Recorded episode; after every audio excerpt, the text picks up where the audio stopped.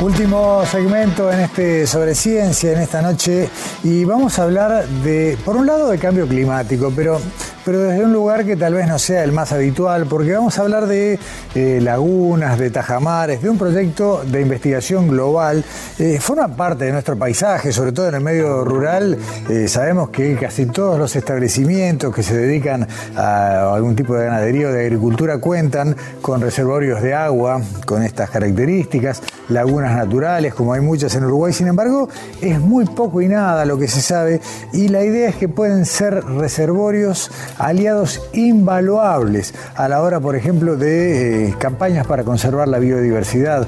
Por otro lado, pueden ser un problema si eh, no cuidamos los contaminantes que eh, pueden caer en ellos. Vamos a hablar de todo esto y sobre todo de esta línea de investigación, insisto, que está arrancando a nivel internacional. Le agradecemos mucho la presencia esta noche a la doctora Mariana Meroff, doctora en ciencias del Departamento de Ecología y Gestión Ambiental del CURE de la Universidad de la República. Mariana, bienvenida. Muchas gracias. Buenas noches. Muy bien, gracias a ti por acompañarnos. Mariana, eh, creo que han sido como grandes ignorados en el paisaje, ¿no? Lo vemos, decimos que linda lagunita, eh, pero poca cosa más. En general están. Sí, eh, es un problema a nivel mundial. Los ecosistemas de agua dulce pequeños han sido ignorados en todas partes. Los naturales si pensamos en los humedales, hay un proceso mundial de desaparición de los humedales eh, porque se desecan las tierras para uso agrícola, sobre todo uso urbano, a veces también, y simultáneamente hay un aumento en la construcción de ecosistemas artificiales. En nuestro país los conocemos como tajamares o aguadas, que se construyen con fines principalmente de apoyo a la producción agropecuaria. En otros países se construyen también con otros, con otros fines. Pero es súper interesante que ahora hay un acumulado de evidencia científica a nivel mundial que demuestra la importancia tremenda que tienen estos ecosistemas, los pequeños, los laguitos pequeños, los humedales pequeños, naturales o artificiales, si son bien manejados, en la biodiversidad y en la mitigación de los efectos del cambio climático. Eh, mal manejados, Mariana, eh, pasan cosas como la que estamos viendo en este momento en la pantalla de fondo, ¿no? Es fácilmente contaminable, eh, se dan procesos de, crecimiento de cianobacterias, de eutrofización, y eso genera consecuencias que después terminan saliéndose de control. lo otro es lo que tú anuncias, lo que no conocemos prácticamente. Claro, sí, eso también, o sea, un, ecosistema artificial puede ser fuente de problemas y causa de pérdida de biodiversidad, porque pensamos que en, nuestro país sobre todo, como decía, se construyen en una matriz, en un paisaje agropecuario. Entonces, eh, ese cambio en el uso de la tierra es una de las principales causantes de pérdida de biodiversidad. Entonces, ese ecosistema nuevo que estamos generando tiene condiciones para promover el desarrollo de cianobacterias tóxicas y por lo tanto puede actuar como inóculo de cianobacterias a otros cursos o este, sistemas de agua Y a su vez también son fuente de especies invasoras que muchas veces son estoqueadas, son agregadas, ¿no? en el caso de peces, por ejemplo, o en el caso de, de algunos anfibios, unas ranas con fines productivos. Se utilizan y estos sistemas terminan siendo fuente de problemas ambientales. Bien, Bien manejados, ¿qué quiere decir? Este, efectos eh, que se considere el diseño, que se considere el manejo que se le hace, que se los trate de mantener de una forma lo más natural posible, que se permita que se desarrollen procesos naturales en un paisaje. ¿Ah? ¿Esto qué quiere decir? Estos ecosistemas actúan en, red en general, ¿no? O sea, tenemos un, en un paisaje agropecuario distintos tajamares con distinta edad, distinto tamaño, distinto manejo y en conjunto pueden contribuir a tener una gran biodiversidad local y a atrapar carbono y por lo tanto mitigar el efecto del cambio climático. Ahí el manejo es la palabra clave.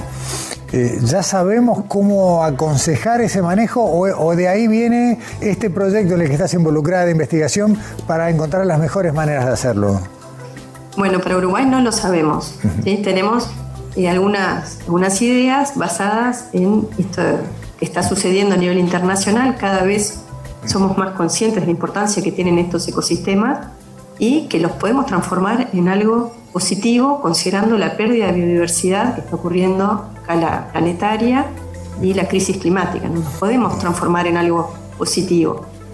Y en Uruguay no sabemos, tenemos algunas, sí sabemos de los efectos negativos que tienen para la calidad del agua y eh, también eh, por ser fuente de especies invasoras en muchos casos, pero no sabemos todavía, y es lo que vamos a empezar a profundizar, cuáles son las características que permiten minimizar esos impactos negativos y fomentar los posibles impactos positivos. En eso nos estamos embarcando y bueno, vamos a estar trabajando en los próximos años eh, con distintos colegas, sobre todo europeos y muchos colegas en Uruguay también. Es un, proyecto muy ambicioso que involucra también a los actores locales. ¿sí? Queremos trabajar codo a codo con quienes tienen la responsabilidad en última instancia de realizar ese manejo y esperamos poder contribuir con, eh, bueno, con algunos lineamientos o sugerencias eh, pensadas en conjunto que nos permitan encontrar ese balance entre apoyar la producción agropecuaria y promover la biodiversidad y la mitigación del cambio climático. Estaba repasando en la página web del proyecto, como bien decías vos, es internacional y que abarca varios continentes, eh, algunos datos que realmente me eran ajenos, ¿no? Por ejemplo, que entre el 30 y el 50% de las aguas superficiales eh, están en este tipo de pequeños, eh, digamos, superficies de agua, ¿no? Que uno no se imagina que pueda ser tanto cuando empezás a acumular uno con el otro, por ejemplo. Sí, eh, totalmente. Eso es una de las cosas que con el avance en las tecnologías, de las fotografías aéreas, las imágenes satelitales, eh, podemos eh, manejar, monitorear y medir cuál es esa contribución, el volumen de agua total, el volumen de agua dulce que tenemos en el planeta. Entonces estamos viendo que son mucho más importantes de lo que pensábamos hasta hace unos años. En Uruguay además estamos eh, con una legislación relativamente reciente que fue la ley de riego que genera herramientas para que surjan todavía eh, más tajamares, incluso con algún volumen mayor. Hubo una gran discusión, incluso el aspecto ecológico estuvo arriba de la mesa mirado desde lo que podían ser las consecuencias negativas que mencionamos hace un rato. Eh, las herramientas que ustedes generen seguramente van a interactuar mucho con lo que surja de esta ley. Sí, esperamos que sí.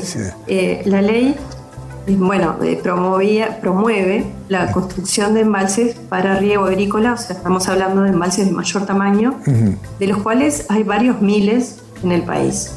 Si pensamos en los tajamares pequeños, estamos hablando de decenas de miles, más de 100.000 tajamares y aguadas que hay en todo el territorio. Entonces es una enorme transformación que hemos hecho en los últimos años en nuestro paisaje. Y sí, claro, hay tendencias fuertes que promueven eso.